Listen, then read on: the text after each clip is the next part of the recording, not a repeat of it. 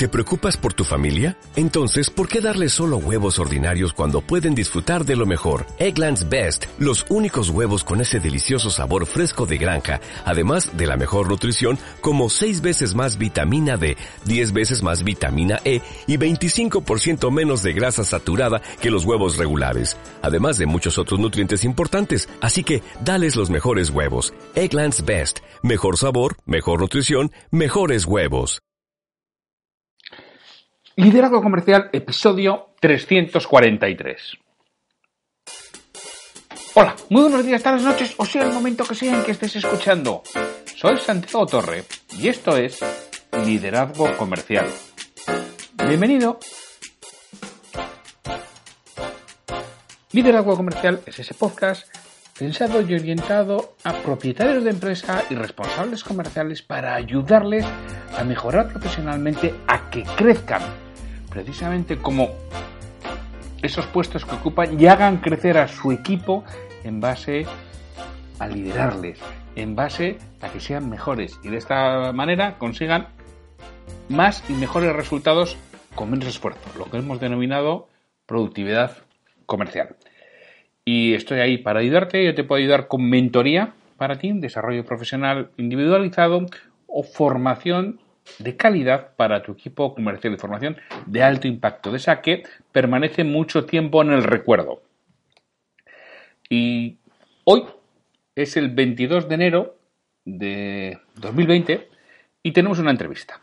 Tenemos una entrevista con Joaquín Caraballo. Joaquín Caraballo es un compañero, mío compañero en el sentido, he coincidido con él en algunos congresos, concretamente fuimos ponentes en el último Málaga Ventasquer y Joaquín es director comercial de una compañía de Nubaria, que es fabricante de útiles de limpieza y que es el número uno en España en esto que realiza en la venta a gran consumo, venta a la gran distribución. Y hoy vamos a hablar precisamente de cómo él ha hecho crecer esta empresa, como en el año 98 eran dos y hoy en día pues son el referente en su sector, en España y en Europa también. Que, es lo que ha hecho, que es lo que pide a sus comerciales, cómo trabaja con ellos. Y a su vez luego le, he pedido que nos hable de pinceladas sobre lo que es la venta a estos grandes grupos de distribución y venta al gran consumo para sobre todo las personas que no están habituados a esos mercados, pues lo entiendan un poco. Y si alguien cree que puede estar interesado, también le pido algunas pautas diciendo, oye, bueno, y si ahora soy una empresa que creo que le podría vender productos a, estas compañías, ¿qué podría hacer? Y nos acaba dando también unas pautas sobre ello. Y bueno, pues antes de la entrevista me queda el call to action. Ya sabes que, mira, si me lo localizas en www.santiagotorre.com barra contactar, ahí me puedes decir, oye, mira Santiago, me pasa esto con mi equipo de ventas. ¿Cómo lo podemos solucionar? Me gustaría dar un salto a mí o a mi equipo en esta, en esta área, en esta línea. ¿Qué podríamos hacer? Plantéame tu problemática y yo te propongo una alternativa de trabajo. Y a partir de ahí, pues vamos viendo y si encaja o no encaja lo que yo te puedo proponer. Pues sin mucho más, os dejo con la entrevista con Joaquín, que yo me he quedado muy satisfecho. Joaquín nos ha aportado muchísimo, no se ha dejado nada en el tintero y hay que darle las gracias por su generosidad. Así, y sin mucho más, os dejo con, Joaquín. Muy buenas tardes, Joaquín. Hola, buenas tardes, Santiago. ¿Qué tal? ¿Cómo estás? Muy bien. Aquí estamos cada uno en una punta de España. Tú estás en Sevilla, si no me equivoco, yo estoy en Bilbao. cierto, estoy, estoy en Sevilla ahora mismo, sí, sí. Así que nada, pero sabes que Bilbao y Sevilla, no sé por qué, pero no, siempre nos une algo. Sí, sí es verdad, sí. A mí Sevilla es una de las ciudades que más me gustan de, España, tanto por la ciudad en sí como por, el ambiente que se vive en la ciudad. Siempre que puedo intento ir para allá. Estupendo, estupendo. Pues igual nos pasa a los sevillanos, ¿eh? nos, nos, sentimos muy bien ahí en el País Vasco, nos sentimos estupendo. Oye, Joaquín, bueno, ya he dicho en la presentación eh, quién eres y que nos vas a hablar hoy sobre todo de ventas, fundamentalmente, y de ventas a la, distribución, ¿no? A la gran distribución. Pero cuéntanos, ¿quién es Joaquín Caraballo y por qué un responsable comercial o un dueño de negocio tiene que dedicar algo de tiempo a escuchar una charla entre tú y yo? Cuéntanos, Joaquín. Pues vamos a ver, mira, mm, yo me empecé muy, muy, joven a, vender. Mm, no sé, tenía un tío, mío que se dedicaba a las ventas de muebles, concretamente. No tiene nada que ver con lo a lo que me dedico. Y vi que ese mundo me podría gustar. Empecé con él. Estuve tres o cuatro meses, no gané absolutamente nada porque no sabía, no sabía nada, no sabía nada y me enseñaron poco. Y a partir de ahí escribí un anuncio de una multinacional que buscaba un comercial, un vendedor, y me metí en el mundo de las multinacionales eh, y siempre he dedicado, o hasta la fecha, al mercado de la gran distribución. O sea, mis clientes desde que tenía 21 años hasta ahora que tengo 61 una menos, o sea, justo 40 años. 40, 40 años, casi nada. Pues me he dedicado siempre, mis clientes han sido la gran distribución, o sea, hipermercados, supermercados, almacenistas de droguería, perfumería, eh, todo lo que hoy en día se llama como gran consumo. Como gran consumo. Tú ahora, si no me equivoco, estás en una, eh, en una compañía que fabricáis eh, alguna línea de estropajos o algo así, ¿no? Eso es. Nosotros estamos, yo estoy en una empresa actualmente, bueno, eh, actualmente llevo ya 22 años, o sea que de esos 40, ya el, más del 50% lo he pasado en esta última que estoy, que se llama Nubaria, Nubaria Global, y nosotros lo que vendemos, lo que fabricamos son útiles de limpieza, como estropajo, bayetas, esponjas para el baño, fregona, paños, microfibra, ese tipo de productos. Que, por cierto, o sea, mm, yo, ya habíamos coincidido antes, pero bueno, en el pasado Málaga Ventas Care, que estuvimos los dos como ponentes, tuvimos más tiempo de, charlar en la comida y en, y en, la cena y, bueno, interesarnos un poco más el uno por el otro. Y me contabas que habías empezado desde el principio con esta empresa y a pesar de que mm, a muchos no nos suene, todos tenemos sus productos en casa y que sois uno de una de las empresas, dijéramos, emblema, ¿no? Por lo menos españolas, incluso en el extranjero, ya que sois una empresa de, de, un alto nivel, ¿no? En, cuanto a ventas. Eh... Sí, sí, es una empresa, ya te digo, ya sabéis, o sea, no, no es conocida en cuanto al nombre, pero si te digo, ah, te di algunos datos para que, seguro, seguro que los oyentes, algunos, bueno, algunos no, todos, algunos de nuestros productos nos ha comprado alguna vez, seguro. Eh, nosotros fabricamos ese tipo de productos, pero la empresa, la, como te, comentaba, la, empresa la empezamos solo dos personas en el año 1998, el propietario y yo, y solo dos, éramos dos. Eh, y hoy, después de 22 años, desde luego, mucho tiempo, pero somos los primeros de España, eh, somos los cuartos, quintos, cuartos, quintos de Europa y los octavos del mundo en lo que fabricamos. O sea, vendemos mucho más que una multinacional del sector, claro. Mucho más que Cobrite, que todo el mundo la conoce, mucho más que Vileda o mucho más que Sponte, son las tres más conocidas. Eh, ¿Por qué? Porque, bueno, ¿y eso por qué? Pues bueno, porque claro, eh, tiene su truquito. Es que nosotros hacemos la marca propia, la marca de la distribución, la marca blanca, como dicen eh, la mayoría de las personas, no, no, que está metida en el, en el, sector, porque aquí se le dice marca del distribuidor MDD, pero la marca blanca de prácticamente toda la distribución. Claro, eso es lo que nos ha hecho estar en la posición que tenemos y, estar donde estamos. empezamos poco a poco, pero ya sabes, a, veces las crisis para unos son muy malas, pero para otros son, son muy buenas. Cuando empezamos, pues poco a poco nos costó mucho, pero cuando fue la crisis del 2007-2008, la gente mm. empezó a dejar de comprar los productos de marca y a comprar mucho marca propia, mucho marca blanca. Y nosotros, claro, en ese momento nos subimos a la cresta de la ola, porque todo el mundo nos compraba a nosotros. sí, sí. No, no, ya, ya habéis hecho un buen trabajo. y es un orgullo realmente poder tener en, en, mi podcast a alguien que, ha empezado de cero con la empresa y la ha convertido con la número uno de España y la cuarta o quinta en Europa y la octava del mundo, ¿no? En lo que producen.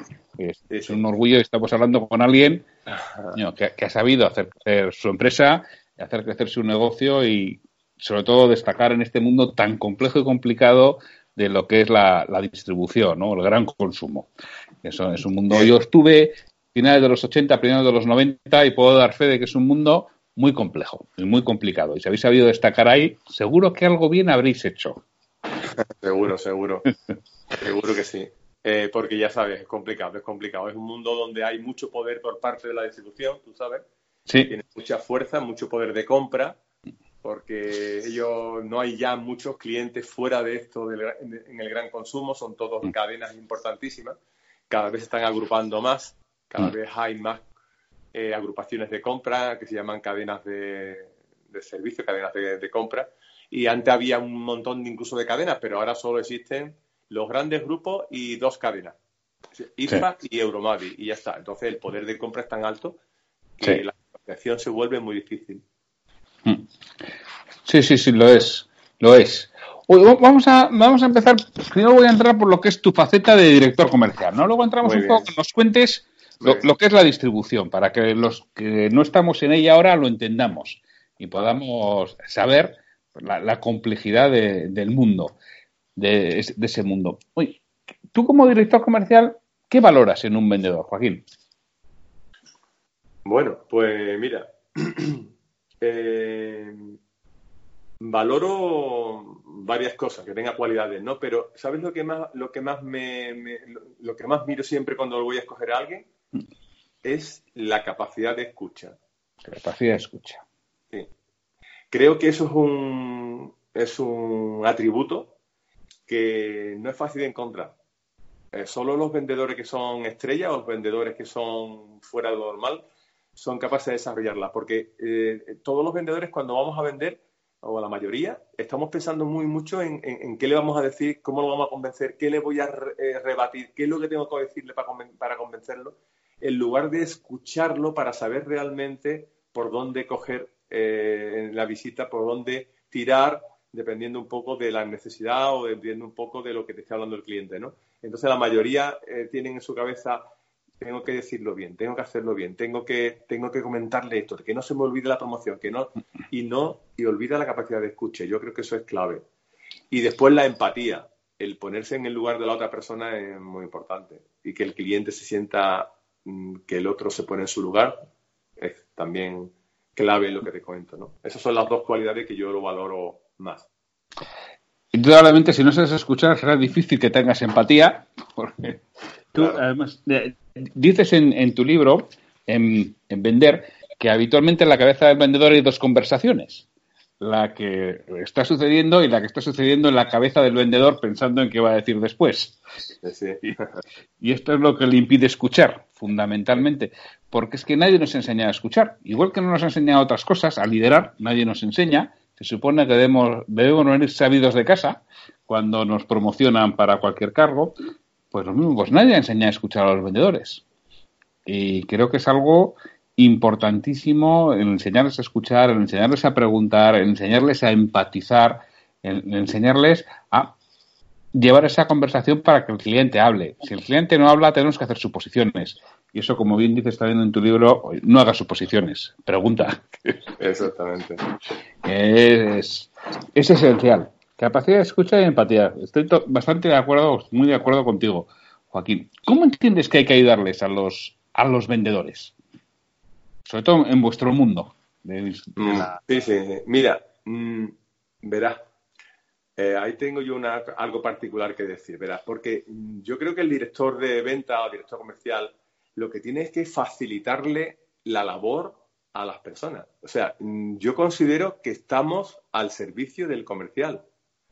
¿Desde mm. qué punto de vista? Porque el comercial muchas veces, él también se quiere sentir escuchado, ¿no? Quiere sentir, porque él está en la calle, eh, él está en el cliente y él mejor que nadie sabe cuál es la problemática del mercado y de los clientes. Mm, y muchas veces las empresas no lo escuchan suficientemente, o no lo quieren, o no, no, no pueden, o, no lo escuchan. ¿no? Yo creo que hay que escuchar también al vendedor y hay que facilitarle la labor y porque tú estás a su servicio. O sea, yo siempre, bueno, ¿qué necesitas para, o sea, una vez que le has puesto los objetivos, siempre, ¿y tú qué necesitas para cumplirlo? Mm. ¿Y cómo lo podríamos hacer? ¿Y dónde, qué habría que hacer exactamente? ¿Qué quieres que haga yo? Yo le pregunto a mis vendedores, ¿tú qué quieres que haga yo para ayudarte mm. en conseguir esto? Dime exactamente. Si está dentro del cálculo de la empresa y es posible, lo voy a hacer seguro. Y, pero muchos directores comerciales lo único que hacen es mandar y decir, venga, tienes que hacer esto, tienes que hacer lo otro, tienes que hacer... pero no le dicen ni cómo, le dicen cómo facilitarle la labor, ¿no? Y entonces es muy fácil mm, desmotivarlo. Mm. Eh, mm, yo no sé si tú estás de acuerdo con una, una, frase que tengo yo en cuanto a la motivación, porque muchos dicen, ¿cómo se motiva? ¿Cómo se motiva? Yo, yo, yo entiendo otra cosa distinta. Yo es, tú con lo que tienes que hacer como director es no desmotivar. No, no desmotivar. Si tú no desmotivas, es que motivas. Y es fácil desmotivar, ¿eh? Muy fácil desmotivar. Las palabras que se dicen, cómo las dicen, en el momento que las dice el comercial. Entonces, si no desmotiva, ya estás motivando. Estoy totalmente de acuerdo. Tengo un artículo hace muchos años, yo creo que lo escribí en el año 2009, 2010, que yo lo denominaba si con que no los desmotives ya vale. Y daba 11 causas de desmotivación. No decía, oye, que a ti te los han entregado motivados. Si los tienes desmotivados, a ver qué has hecho. Porque, claro, se supone que cuando se ha hecho la selección, si se ha hecho bien, te lo han entregado motivado, porque han tenido que coger a una persona motivada, le han tenido que ilusionar y habitualmente cuando entramos en un trabajo nuevo entramos con ganas, con fuerza, con ilusión. Si ahora no la tenemos, a ver qué has hecho con él. Y si es uno, vale, me han podido cambiar las circunstancias, puede ser la persona, pero si es la mayoría, algo tienes que ver tú, seguro. claro, seguro. Eh, yo estoy total y absolutamente de acuerdo con mi pregunta. No es estar de acuerdo, total y absolutamente de acuerdo. No, te preocupes tanto de motivarles como de no desmotivarles. Exacto. y, lo de ayudar, pues también, total y absolutamente de acuerdo. ¿no? Yo soy un firme eh, defensor del liderazgo con vocación de servicio, que hablan, pues, entre otros, eh, Hunter, ¿no? En la paradoja. Eh, tú lo que tienes que estar es al servicio de tu equipo. Y al final todos seguimos a quien está a nuestro servicio. Y además le respetamos, si se hace respetar, por supuesto, le respetamos y tiene la autoridad y le seguimos. Y si nos damos cuenta de que está ahí para ayudar, es cuando las cosas funcionan. Si está ahí para, para exigir de forma desmedida, mm, eso a corto plazo, el miedo, la presión y el estrés a corto plazo funcionan. A medio y largo plazo es un auténtico desastre para la empresa. Totalmente, totalmente de acuerdo. Plenamente estamos de acuerdo. Una pregunta que te iba a hacer, que suelo hacer siempre, es las diferencias entre un vendedor estrella y un vendedor promedio. Ya me has dicho tú que para ti la escucha y la empatía son las, las partes esenciales. Bueno, claro, sí, sí, pero ya para matizar más el vendedor estrella, bueno, pues ya que me habla, pues por ejemplo, no se para cuando consigue los resultados. Es que hay vendedores que se paran, vendedores que dicen, yo ya he cubierto mi mes, o mi año, o mi semestre, o yo qué sé, lo que sea, y decir, ¿para qué quiero Yo me voy a intentar escaquear, como diríamos, sí. escaquear un poquito, y aquí el, el vendedor estrella no, porque no tiene límites, quiere más y más. Yo creo que ese es uno de los otros mm, atributos importantes, ¿no? Eh, eh, y, y, otra cosa que me gusta mucho de un vendedor es que no para de prospectar, de prospectar. O sea, que por si tú tienes X clientes no, no, tienes que conformarte con los que tienes, sino que continuamente intentar ampliar la cartera, ampliar la cartera, porque eso es como, porque eso es como sembrar, aunque no sabes quizás cuándo vas a recoger, pero a veces te viene la cosecha junta. a nosotros nos ha pasado, de verdad. Venga a sembrar, venga a sembrar, venga a sembrar, y al final te viene la cosecha junta y es una delicia de haber pensado lo bien que hemos sembrado y ahora recogemos, ¿no? Sí. ¿Estás de acuerdo en eso? Totalmente. Para mí, la clave hoy en día eh, de un vendedor es la prospección. Es muy compleja, cada vez es más. Mm, ahora ya es muy difícil llamar por teléfono y que alguien se ponga lo mismo. ¿eh? siento si estoy con tu libro porque es que como lo he leído en el libro y pones unos ejemplos muy buenos y pones unos ejemplos muy buenos de cómo llamar por teléfono ¿no? y cómo a veces pues hay que hacer alguna pequeña trampa por aquí hablabas, no sé exactamente dónde, tengo el libro en la mano, pero lo encuentro, de, cómo conseguiste una cita diciendo que eres de Coca-Cola, ¿no? Sí, Desde cuatro años llevaba llamando hacia, mira, ya lo he encontrado, al de supermercados al costo, ¿no? Dices en el libro. Y no se ponía y al final, pues bueno, pues con una pequeña triquiñuela, pues conseguí que se pusiera y es un, era un, fue un buen cliente, ¿no? Sí, sí, totalmente, sí, sí. Ahora lo vendieron ya a otra cadena de supermercado, pero fue un muy buen cliente. Eso tiene su riesgo porque podía haberle sentado mal que me hiciera pasar por otro, ¿no? Pero pero al final se trata de los trucos que tú puedes hacer para saltarte los filtros, ¿no? Que eso, eso también tendríamos mucho que hablar de ese tema. Sí, porque al final, o sea, a mí todos esos trucos para un primer contacto me parecen inaceptables, porque como bien dices tú, le va a sentar mal. Cuando ya dices, pues ya, ¿qué más me da? Si llevo cuatro años y no se pone, pues claro. de, perdido es al río, ¿no? Exactamente. Eso ya está perdido. Claro. Ahora, hay gente que lo utiliza la primera y dice, la primera no. Joder, claro. algo más inténtalo y efectivamente después de un tiempo, pues, ¿para qué voy a seguir haciendo lo mismo si no se pone? Exactamente. Voy a hacer algo diferente, ¿no? Y, esa parte me, ha gustado mucho porque hoy en día cuando yo hablo con, clientes, casi siempre su principal pega hoy en día es conseguir citas comerciales. Y dice que es lo que más les cuesta. Quien lo tiene resuelto no le pasa eso, porque hay mucha gente, sobre todo de nuevas tecnologías, que lo que les sucede es que luego no saben cerrar. Saben conseguir la cita, pero necesitan 100 citas para una venta. Y igual podríamos hacer algo para conseguir 25. Es imposible. es imposible. Con lo que haces ahora, sí.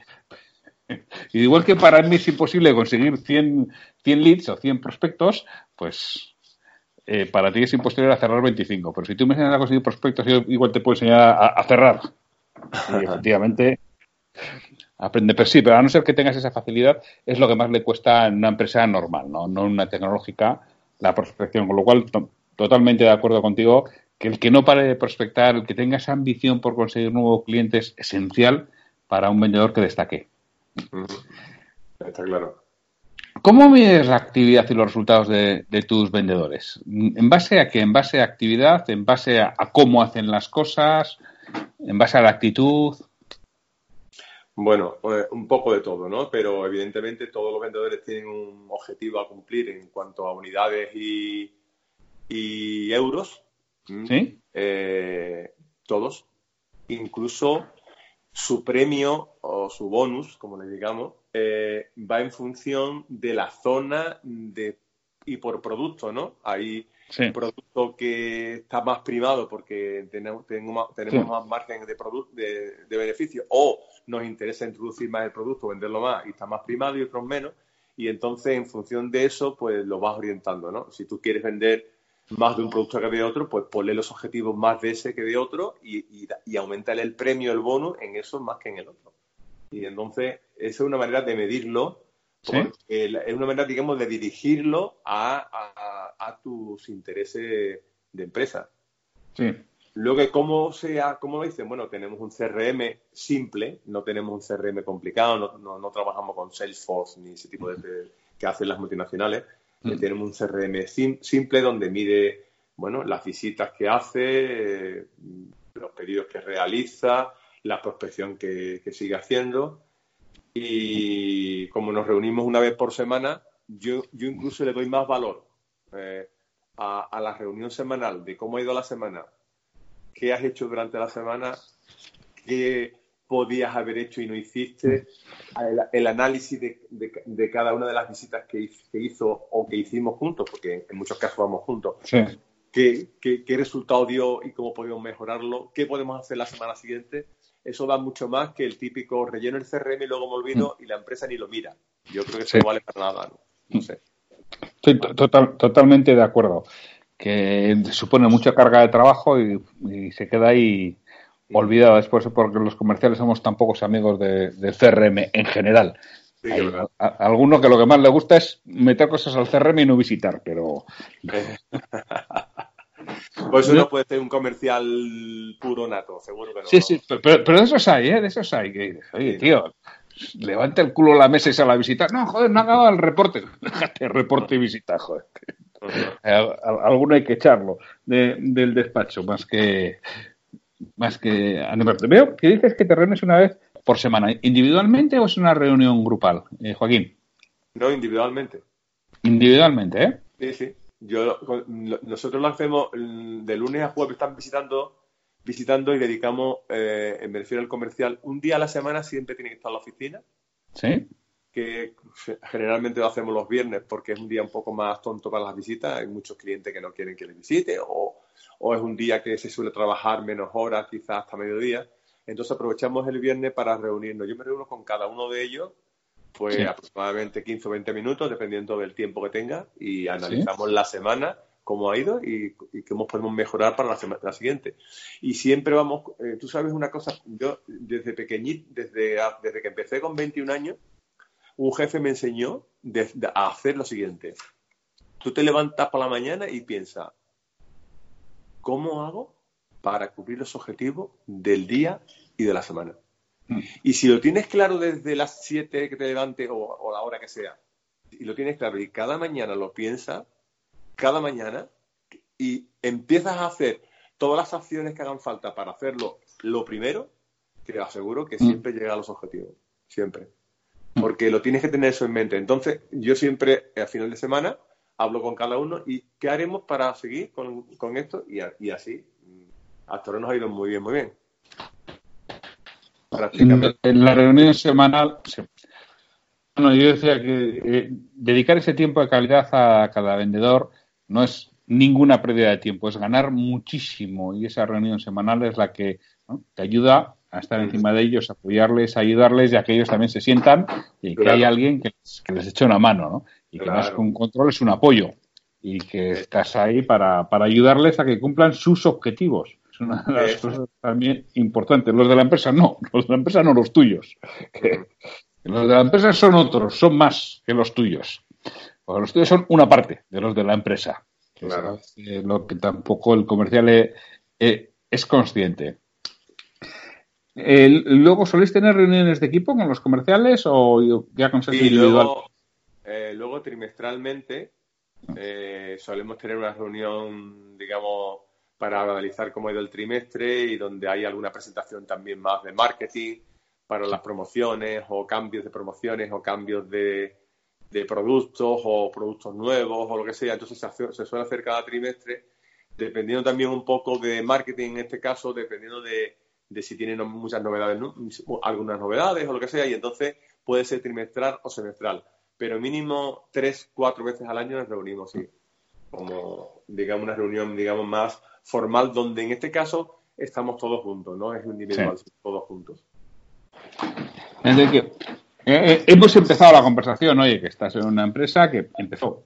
Empezasteis dos personas, hoy en día sois un referente en vuestro sector y el producto que vendéis y hemos ido hablando y, y, tú nos has ido contando cosas que, bueno, pues igual no sé si alguna de ellas para pensarlo de este modo, ¿no? dices, oye, pues seguramente uno de los éxitos es que tú estás encima, estás con cada vendedor, le das apoyo, tienes claro que tu labor es facilitarles a ellos su tarea, estar al servicio del comercial, ayudarles en su capacidad de escucha, en su, en su empatía con el cliente, el que no paren de prospectar. Eso yo creo, pues al final es lo que hace que una empresa crezca. Claro. La ha perfectamente. Realmente extraordinario. Así lo entiendo, sí, sí. Oye, vamos a entrar un poco ahora en la, en la parte más específica, ¿no? Para los que no entendemos el mundo de la distribución o del gran consumo, pues entendamos un poco ese mundo complejo, ¿no? Que es un mundo en el que a pesar de que en España, no sé cuántos habrá, seguro que tú sabes la cifra, habrá cientos de miles de puntos de venta, realmente igual las ventas las hacéis a siete, ¿no? Exactamente. Pues mira, te, cuento, te cuento un poco cómo va todo. Mira, eh, podemos clasificar a los clientes dentro de la gran distribución en dos tipos. Clientes o negocios eh, eh, horizontales y negocios verticales. ¿Qué son negocios horizontales y negocios verticales? Mm, voy a empezar por el vertical, que es más El, el, vertical quiere decir que cuando tú negocias, por ejemplo, la incorporación de un producto X con el cliente, este a su vez lo va a meter en toda la cadena de distribución, o sea, lo va a meter en todos sus supermercados eh, ¿Mm? en porcentaje, ¿no? Porque imagínate que queremos venderle a Mercadona, que cliente que, todo, que, que, no conoce nadie, ¿verdad? Sí. ese, creo que es nuevo. Es, nuevo y desconocido, ¿verdad? sí. Eh, ha salido hace poco, no, se conoce mucho. Imagínate que le quieres vender, no sé, una fregona nueva. Imagínate, bueno, después de convencer al comprador, te parece, le parece bien, perfecto, va, bueno, le convence, eh, te hace un pedido y lo coloca en las 1.600 tiendas que tiene. ¿Vale? Eso es cliente vertical. O sea, yo le hago un, una vez que le introduzco un, producto, él lo coloca en todo. Mm. Bueno, ahora imagínate que es un cliente horizontal. ¿Qué quiere decir? Pues es un cliente importante, grande, importante, pero no tiene por qué introducirlo en todas las tiendas ni en todos sus socios. Imagínate que negocias con una cadena que se llama IFA, que es una cadena donde están asociados ah, aproximadamente 40 socios, 40 clientes. Tú, aunque hayas introducido esa fregona en, este, en esa cadena, luego tienes que ir a cada socio porque puede que luego tienes que volver a convencer a cada uno de los socios si quieren e-, esa fregona o no, o si, aunque tú lo hayas negociado con la central de compra, ¿no? Entonces, hay el tipo de, por eso quiero primero que la gente pueda entender que hay dos tipos de clientes, que hay clientes verticales, que hay muchos también, y clientes horizontales. ¿Qué son los clientes eh, verticales? Pues ahí están las grandes cadenas, como pueden ser Carrefour, que son hipermercados y supermercados, donde una vez que metas el producto, pues lo, introduciría en todo el supermercado o en un porcentaje de ellos, porque a veces el producto, si tú tienes una gama de productos de 5, eh, dice, pues este va en todos los supermercados, este quizás rota menos y lo voy a meter solo en los grandes, este solo en los hiper porque creo que va a rotar aún menos y, dependiendo un poco del espacio que tenga cada supermercado, pues así hace su colección, ¿no? Sí. Y, esos son los clientes, digamos, verticales donde puedes introducir. ¿Quién son? Como te decía, pues no sé, Carrefour, Alcampo, Eroski, eh, eh, Miquel Alimentación, Bonpreu, todas las cadenas de supermercados más importantes que pueda haber en el país, ¿no? Sí. Eh, si el cliente es horizontal, como puede ser la cadena IFA o la cadena Euromadi, una vez que negocias con la central de compra, luego tienes que ir a cada uno de los socios para intentar que, digas tú, oye, negocié esto con la cadena de compra, pero bueno, mm, voy, a hablarte del producto y tal, y entonces tienes que hacer, digamos, tienes que convencer dos veces, uno a la central y luego al socio. Mm. La segunda vez entiendo que es más como prescriptor, porque ya no tienes nada para dar más que tu ilusión y tu capacidad de persuasión, porque las condiciones están negociadas. Sí, pero eh, los socios son muy hábiles y pretenden que le des algo más. Entonces, ahí yo aconsejo que si alguien no está muy, eh, todavía muy, o sea, no tiene mucha experiencia en esto, te guardes algo porque si se lo das todo a la central de compra, luego vendrá el socio y te pedirá algo más. Mm. Algún rappel, un porcentaje más de esto o o una promoción especial para ello o algo. Entonces deberías tener un poco de guardarte algo, porque muchas veces se firman dos plantillas. Una plantilla con la central y una plantilla particular con cada uno de los socios horizontales. Para, para el que no sepa lo que es una, una plantilla, eh, ¿le, puedes explicar? Lo, que, no, no, no, lo que entra en cada plantilla, sino que al final que la, la, plantilla no es más que un contrato marco, dijéramos, ¿no? Exactamente, sí. La plantilla es, una es un es un acuerdo, una hoja de donde se reflejan los acuerdos negociados con el cliente en cuanto a pues productos que se van a incorporar, eh, si los hubiera, descuentos si los hubiera, promociones, publicidad, etcétera, etcétera. Y entonces eso se refleja en un papel, en un contrato, mm. donde es, que se llama plantilla de condiciones de compra. También aparecen los días de servicio. Mm. Muy importante, no sé si las personas que hagan tiempo que no negocian con la distribución, mm. eso ha cambiado una barbaridad. Hoy, hoy en día, se mira casi más, aparte del precio, la calidad, el servicio, el servicio de que sirvas lo que vas a decir en, el tiempo adecuado, ¿eh? Porque como no lo hagas, te penaliza. Mm.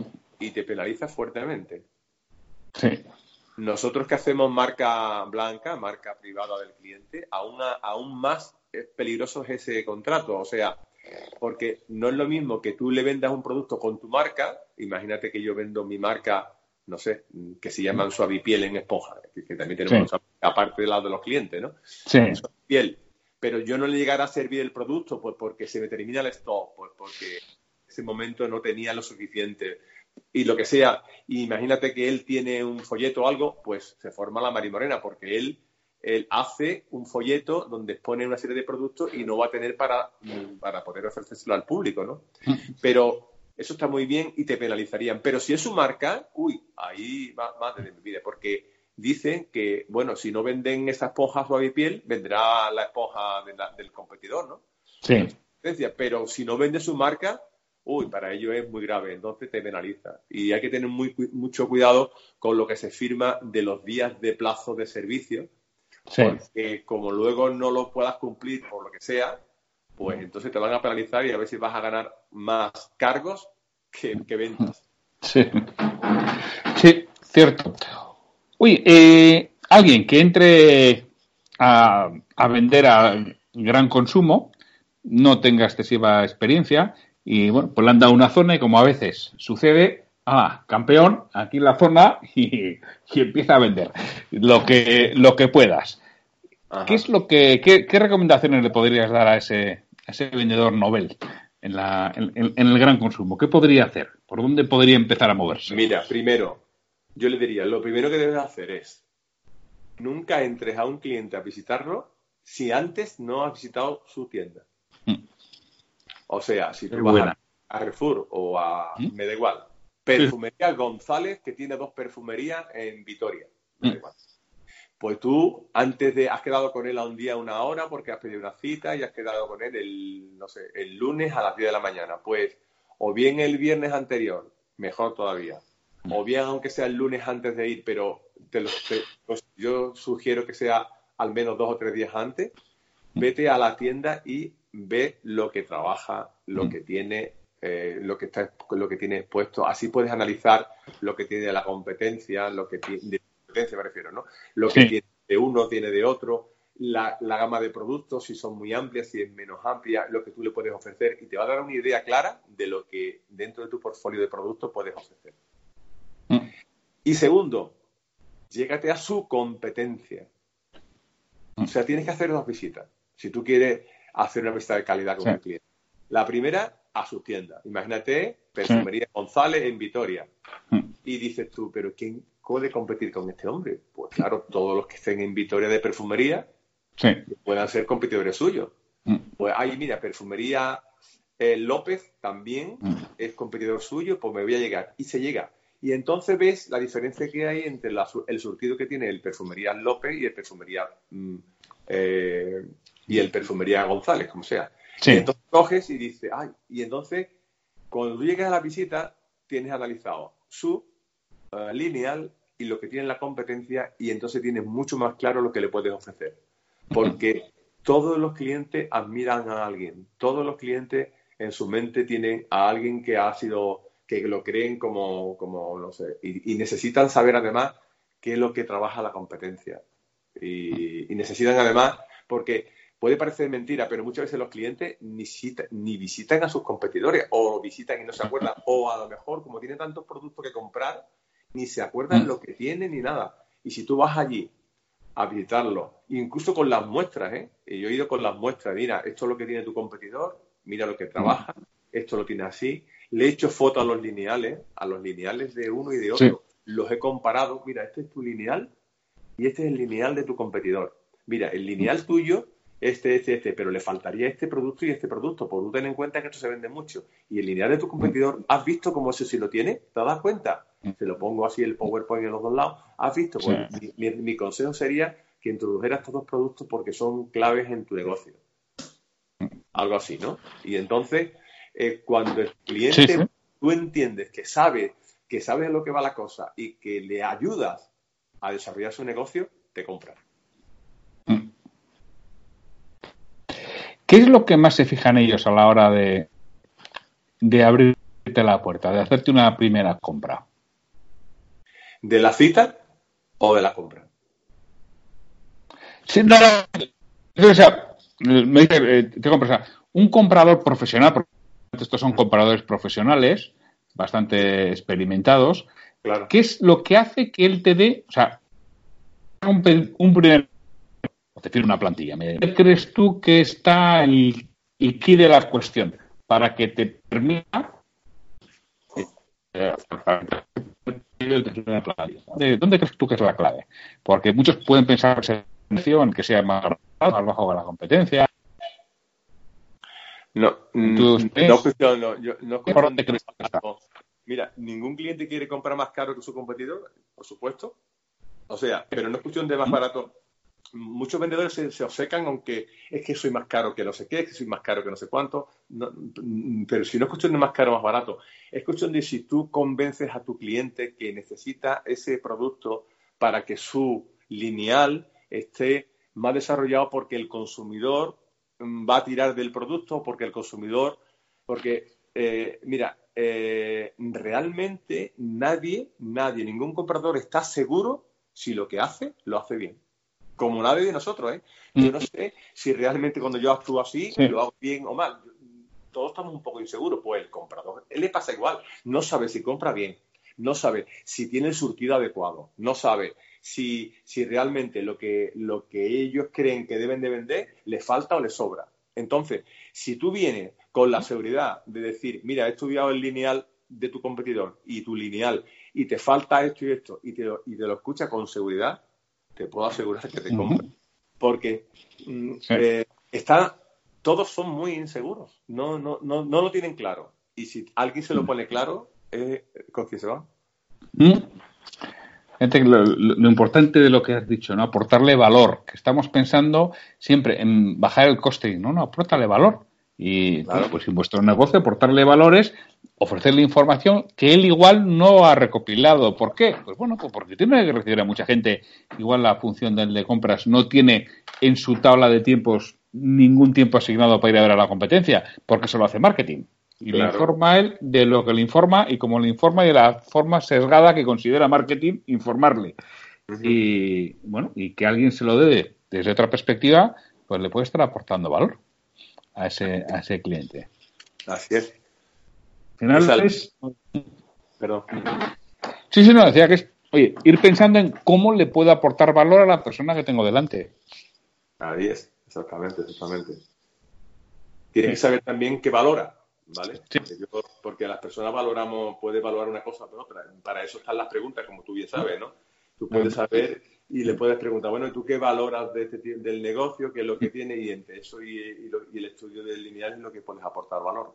Y, pero la clave está eso, cuando considera que tú aportas valor, ¿y cómo sabe que tú aportas valor? Cuando le dices cosas coherentes, le dices cosas... O sea, yo creo que la confianza, la seguridad, mm. la forma que sabe que tú sabes del mercado es lo que hace que te compren. Sí. Conocimiento del mercado.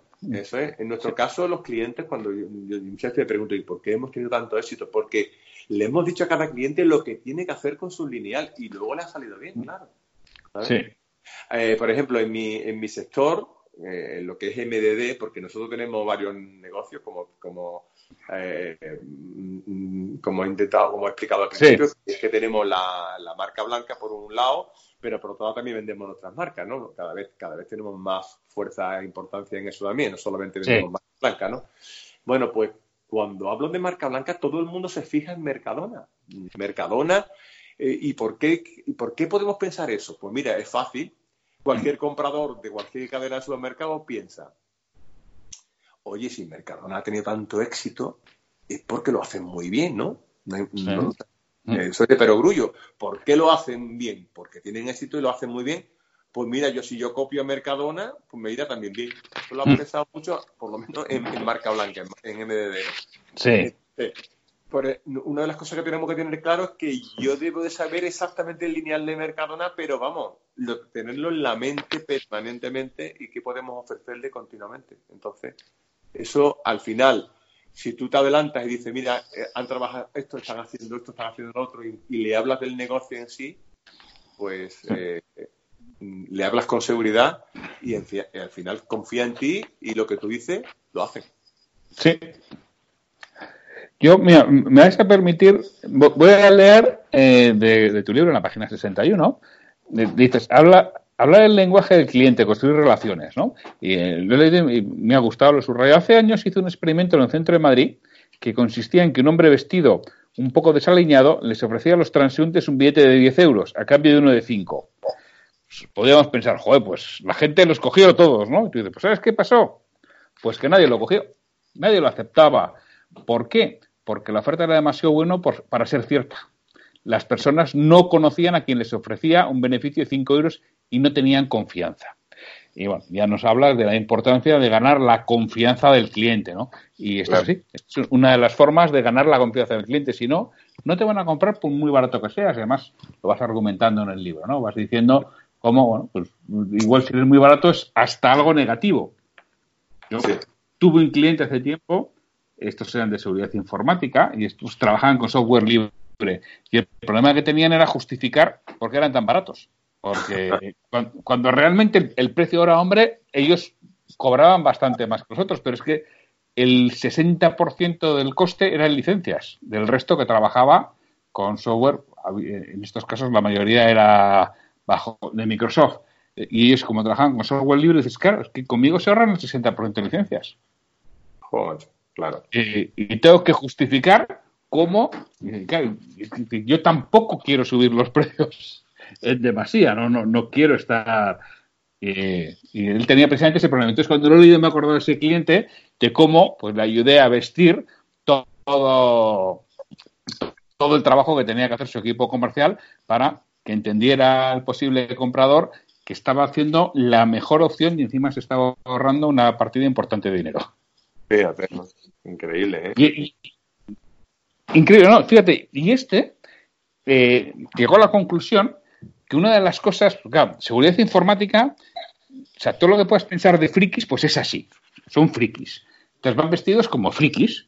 Y entonces, un, tío que te está hablando de seguridad informática, tu empresa es una empresa industrial, yo estoy en el País Vasco, norte de España, empresas industriales serias, y te da un tío con una camiseta de, no sé qué, y te habla de es que no tienes ninguna confianza en él, y encima es un 40% más barato que Microsoft. Oh, no le comprado. Bueno, pues este les compró dos trajes a cada uno, les hizo el contraje. Y yo no sé si solamente fue por eso, pero se multiplicó de forma importante la conversión de, propuesta. No es lo mismo que te vaya un tío con una camiseta de, no sé, no sé cómo se llama, el de Sheldon, el de Sheldon Cooper. No que tenga un tío con una camiseta de Sheldon Cooper, a que vaya un tío con traje y corbata, a contarte la seguridad de tu empresa. Claro. Y eso es confianza, ¿eh? No es otra cosa. También la forma de vestir depende mucho del sector, ¿verdad? Del sector de la Sí. sí. Mm. Hoy en día, hoy en día se también, lo dices en el libro. Ten mucho cuidado en la forma de vestir, ¿no? Y no puedes ir igual a un sitio que a otro. Yo no voy igual si visito a un cliente en el centro de Bilbao, no voy igual vestido que si visito a un cliente en Oñate o en, Mondragón. Voy totalmente diferente vestido. Claro. Y, si vas a visitar uno, claro, si vas a visitar uno a primera hora de la mañana en Bilbao y otro después a, Mondragón, bueno, pues voy con algo intercambiable. Claro, Así es. Sí, sí. Eh, por, eso digo, eh, que no es lo mismo visitar a bares que, si vas con el traje y la corbata, pues pensar que les Hacienda y se esconden, y se esconden. Sí, sí, sí, sí. Saltan todos por la ventana de atrás. Sí. Hacienda o inspector de trabajo. Exactamente, uno de los dos. Algo, algo, pero bueno no es, algo malo pasa. Sí. Y si vas al corte inglés, pues tampoco vayas con camiseta y, y vaquero. Si vas al corte inglés a la central de, de la calle Hermosilla en Madrid, ¿no? porque allí todo el mundo en el corte inglés, me refiero a los compradores, parece que van de boda. Están siempre con el traje y la corbata, pero además de boda, de boda, del traje y la corbata auténtica tradicional, ¿no? Entonces, pues hay que saber mucho, hay que saber, dependiendo a quién visitas, pues de una manera, ir vestido de una manera o de otra, claro. Mm. Todo eso es para generar también confianza, claro, que, te crean. La confianza yo es más que que te crean, es como a que a un amigo que te aconseje algo le sueles comprar le puedes hacer caso, sobre todo cuando ves que no. Mira, cuando tú ves que él no tiene. O sea, tú, cuando tú te aconsejas a un amigo y piensas, bueno, este no tiene ningún interés en convencionar, está diciendo su opinión, pues te convence más cuando alguien cree que te va a vender algo. Porque cuando tú crees que te van a vender algo, ya está un poco a la defensiva. Entonces, eso le pasa a muchos clientes. Si piensa que le vas a vender, parece que se lo vas a colar y entonces ya está a la defensiva, ¿no? Eso es lo que hay que, evitar en la medida de lo posible. Sí. Pon una barrera. Mm. Bueno, y es muy difícil saltar las barreras. Es mucho mejor conseguir que no se levante esa barrera. Claro, claro que sí. Y eso lo haces, como bien dices tú, con capacidad de escucha, con empatía y cuando se da cuenta que eres un profesional, que sabes de tu producto, que sabes de tu mercado, que sabes relacionarte con el cliente y es mm. cuando se siente a gusto. Claro. Y, cuando puede, pues abrirse un poco a, a contarte qué es lo que le duele de verdad para que le puedas ayudar. Exactamente.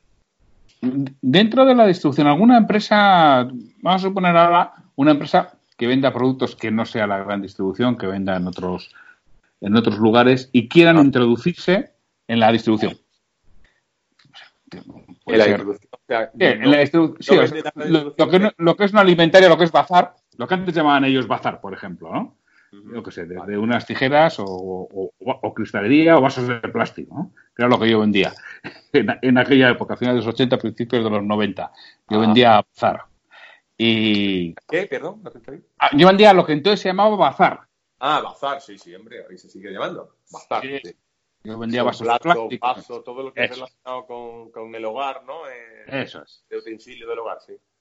A esto me refiero. Imagínate alguien que, está vendiendo en el canal Oreca, está vendiendo a bares y a restaurantes y quiere introducirse en la, en la distribución, empezó a hacer sus pinitos. ¿Qué le recomendarías que hiciera antes de, empezar a tocar puertas o justo al empezar a tocar puertas? Bueno, pues mira, lo primero, eh, igual que anterior, igual que antes, vete a los lineales a ver quién son tus competidores, cómo lo están haciendo y ¿Mm? cuáles son los formatos que están vendiendo. Muchas veces las empresas están un poco equivocadas porque piensan que el formato que venden en hostelería, ya que has hablado de hostelería, es el mismo que van a vender en un súper. Y no es el mismo, es distinto, porque su consumidor es distinto. O, o alguien que vende en ferretería, por decir algo, y, luego cree que vendiendo la misma, la misma eh, tijera va a venderlo así en un hipermercado, cuando un hipermercado tiene que estar enlistado, por ejemplo, y en una ferretería, pues a lo mejor no está enlistado, estaba de otra manera, ¿no? Entonces tienes que ir primero a los lineales y ver cómo está tu competencia, a qué PVP venden, a qué PVP venden, para lo, con lo que vende eh, tú, o sea, al, precio que tú le venderías y al PVP que venden ellos, así te va a dar una idea de, oye, si yo le vendo al bar a este precio o a la, o a la gran cadena a este precio de, hostelería, me refiero, y le vendo al hipermercado, ¿a qué precio lo tendrían que vender? Para hacerte un poco de idea de márgenes posibles que puedan trabajar. Entonces, lo que sí está, claro es, adapta tu producto al mercado que te dirige. No creas que en todos lados es lo mismo. Error que muchos he visto que luego meten no es lo mismo vender a hostelería que vender en grandes superficies. Entonces, mira primero qué producto puede adaptarlo, qué precios podrían ser, y una vez que tenga el catálogo de ese tipo de mm. precios, inténtalo, pide cita. Por cierto, casi todos son centrales de compra. chicos, hay que venderle, ya le vendes a todo, toda, la, toda la cadena. Por ejemplo, si consiguieras vender un producto en Carrefour, la, los hiper más conocidos quizás, pues eh, tendrías que ir a, Madrid, a la central de compra que está en, Madrid, en el polígono las Mercedes, y, si te compras, si consigues que te compras, vas a entrar en todos los hipermercados de España. Eso mm. a saber. Y así con todas las cadenas, ¿eh? Todas mm. las cadenas es una central para toda España. Entonces, mm. una vez que vea eso, ya intenta, inténtalo. Mm. que te den cita e intentar convencerlos para que tu, vea que tu producto es, diferenciador. Y segundo, eh, diferenciate. Si eres igual que el otro, exactamente igual en calidad, en formato, en todo, va, vamos a ir a por el precio. Entonces, si no eres el más barato, va a ser difícil. Y tienes que buscar una ventaja cualitativa distinta. No sé, si el packaging si el, los gramos, la calidad del producto, la cantidad, no sé, pero alguna ventaja competitiva debe tener. Y lo tienes que tener claro cuando lo ofrezcas, ¿eh? Tu ventaja lo tienes que tener claro. Otra cosa que no tienen muchos, tener claro. Entiendo que no tiene más que una bala. Eh, sí, hoy en día está complicado, ¿eh? Sí.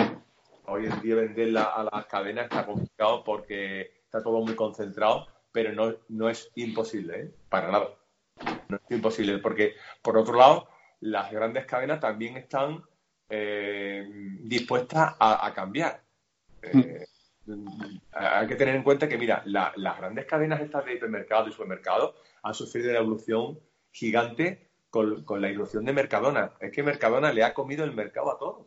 Le ha comido el mercado a todos. Entonces se sienten todos como que que tienen un problema grave interno en que la gente va a comprar Mercadona y a ellos no le compran. Me refiero a las grandes cadenas, que, que, venden, claro que venden, pero que Mercadona le, los ha sobrepasado a todos. Entonces, están todos deseando que alguien le diga una fórmula para poder vender más que Mercadona. Entonces, si tú como proveedor posible eres capaz de inventarte algo en formato, en cantidad, en, algo que sea capaz de competir con Mercadona, que sea capaz de eso, que al final sería como ayudarles a ellos a, defenderse del lobo, ¿Sí? pues eso te va a abrir muchas puertas.